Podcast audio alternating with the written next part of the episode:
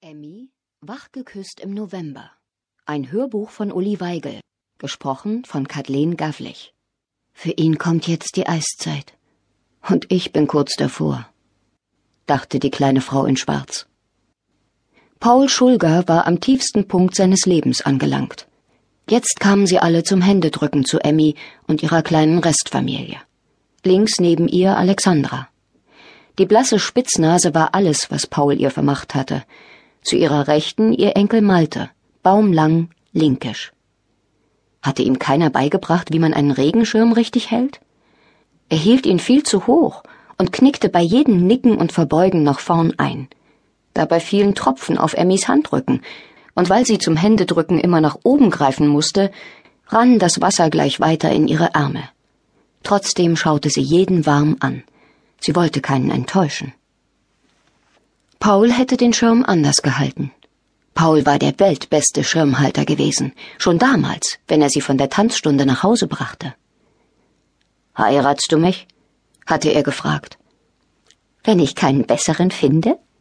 hatte Emmy gescherzt. Dann heiraten wir, das geht klar. Zu Hause ging sie ins Bad und wusch sich lange die Hände. Dabei betrachtete sie sich selber ihre Haare, die damals so schön waren. Paul hatte das oft gesagt, als sie noch frisch verliebt waren. Jetzt sahen sie stumpf aus, die Enden waren splissig. Sie könnte zum Friseur gehen und sie tönen lassen, wenn das nicht so teuer wäre. Hör auf damit, Emmy, sagte sie sich.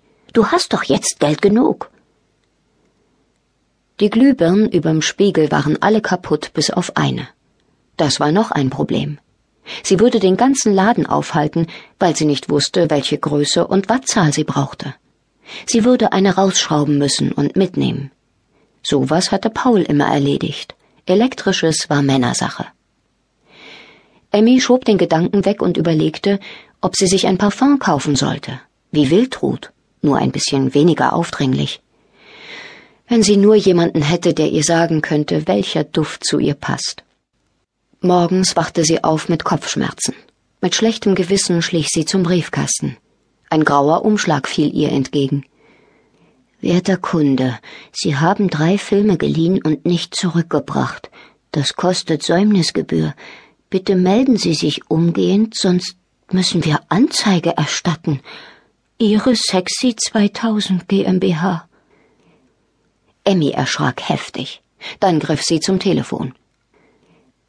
Sexy 2000, das Paradies für den Herrn? sagte eine raue Männerstimme. Womit kann ich dienen? Emmy holte Tiefluft. Hören Sie auf, mich mit Anzeigen zu bedrohen. Warum sollten wir Sie bedrohen? Ich bin nämlich kein Herr, und Ihre Filme habe ich auch nicht. Hallo, Paul, sagte sie. Wie geht's dir?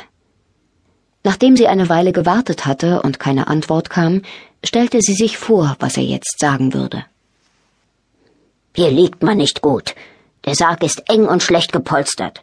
Du solltest das reklamieren, bevor du die Rechnung bezahlst. Ja, Paul, ich kann auch schlecht schlafen. Ich habe mich noch nicht daran gewöhnt. Manchmal wache ich in Panik auf, weil mir plötzlich einfällt, du könntest lebendig begraben sein und keiner weiß es. Ich hätte dein Handy mitgeben sollen. Die Gebühr wird sowieso abgebucht. Und wie soll ich hier unten den Akku aufladen? Du solltest das kündigen. Wenn sie ein bisschen mutiger wäre, könnte sie Wildrut einfach anrufen und sich mit ihr verabreden. Sie schrieb sich auf, was sie sagen würde. Hallo Wildrut, ich möchte dich gern zum Essen einladen. Samstagabend um sieben. Und wenn ich einen Korb bekomme?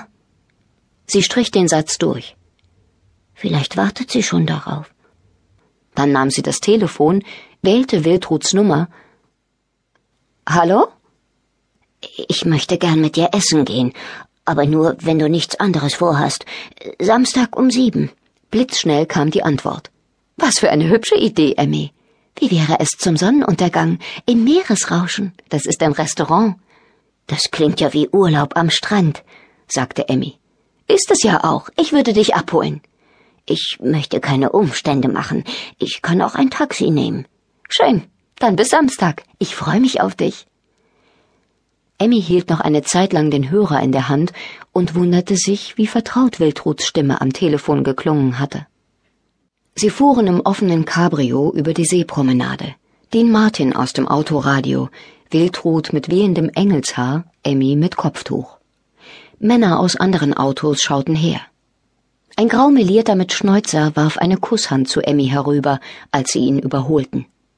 Hey, mach meine Freunde nicht an, sonst gibt's was auf die Nüsse, rief Wiltrud und zeigte ihm den Stinkefinger. Und zu Emmy? Ein Angeber. Wenn du's drauf anlegst, würde er dir seine Telefonnummer geben. Aber nur die vom Handy, denn zu Hause wäre seine Frau dran.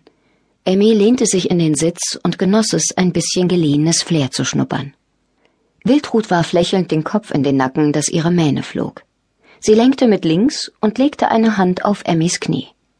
Was Emmy nichts ausmachte, denn erstens war es ein Wagen, wo man nicht schalten musste, und zweitens war da ein ganz neues Prickeln in ihr. Sie war jetzt voll auf der Himmelseite, vor allem Bösen beschützt durch die große Frau neben ihr. Das Kleid hing noch über dem Stuhl neben dem Bett, darüber die Unterwäsche. Es war kein Problem, es nochmal anzuziehen. Sie hatte es ja nur ganz kurz getragen. Sie war kaum fertig, da klingelte es schon. Vor ihr stand Wildrut, breitete überschwänglich die Arme aus und drückte sie an ihren großen Körper. Musst jetzt nichts sagen. Alles wird gut. Was für eine hübsche Idee von dir, wieder da anzufangen, wo wir neulich aufgehört haben. Wildrut ging ans Regal, zog eine CD heraus und schob sie in den Abspieler. Weiche Geigen füllten das Zimmer. Dann zerriss ein Akkordeon die Harmonie. Wenn das Paul wüsste, dachte Emmy und ließ sich mitziehen. Der Größenunterschied bewirkte, dass sie ihre Wange an Wildruts Dekolleté betten musste. Sie bekam einen Pfirsichduft in die Nase und war verwirrt, weil sie das aufwühlte. Stell dir vor, es ist Sommer auf dem Land und ein Gewitter, hörte sie Wildrut über sich flüstern. Und wir beide nackt im Heu. Fahles Dämmerlicht fiel durch die Vorhänge. Mit geschlossenen Augen lag Emmy da hörte Tauben gurren, das Moped des Zeitungsboten, die Geräusche des Morgens. Was sollte sie Paul sagen? Sie würde es nicht mal wagen, es aufzuschreiben.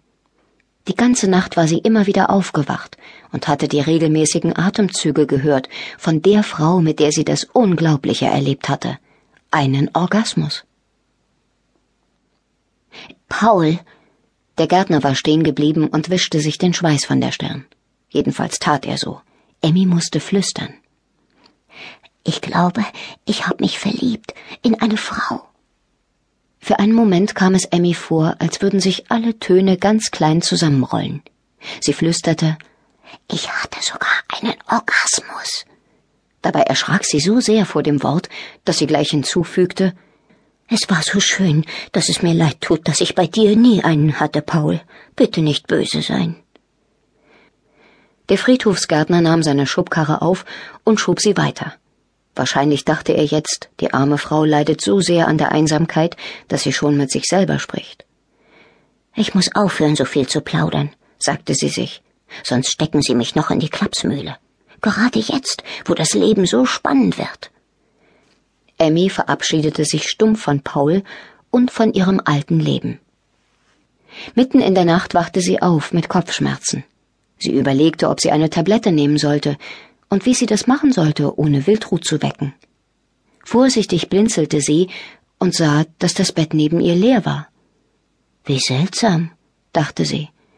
Immer vergesse ich im Schlaf, dass sie neben mir liegt. Heute wusste ich es zum ersten Mal und nun ist sie weg. Sie stieg aus dem Bett, nahm ihren Morgenmantel vom Haken und wollte zur Toilette. Im Wohnzimmer brannte Licht. Durch die offene Tür sah sie Wildruts breiten Rücken, wie sie vor der Schrankwand kniete und eine Schublade nach der anderen ausprobierte. Ohne zu atmen blieb sie stehen und beobachtete sie. Dann schlich sie auf Zehenspitzen zurück ins Bett. Als Wildrut wiederkam, stellte sie sich schlafend. Es war eine graue Dokumentenhülle aus Plastik mit Klettverschluss. Lauter Briefe mit dem Stempel des Steuerberaters auf den Umschlägen wo Paul so penibel war. Warum hatte er diese Briefe hier versteckt und nicht ordentlich abgeheftet in Ordnern? Sie öffnete ein. Er enthielt edles, rosa getöntes Büttenpapier, beschrieben mit weiblichen, runden Buchstaben. Und mit einem Duft, der ihr inzwischen sehr vertraut war. Paul, Liebster, heute ist ein Wunder geschehen. Dass zwei Menschen sich getroffen haben und keine Rücksicht nehmen auf Zeit oder Umstände. Ich weiß nicht, was daraus werden wird, aber ich danke dem Schicksal für diesen Tag.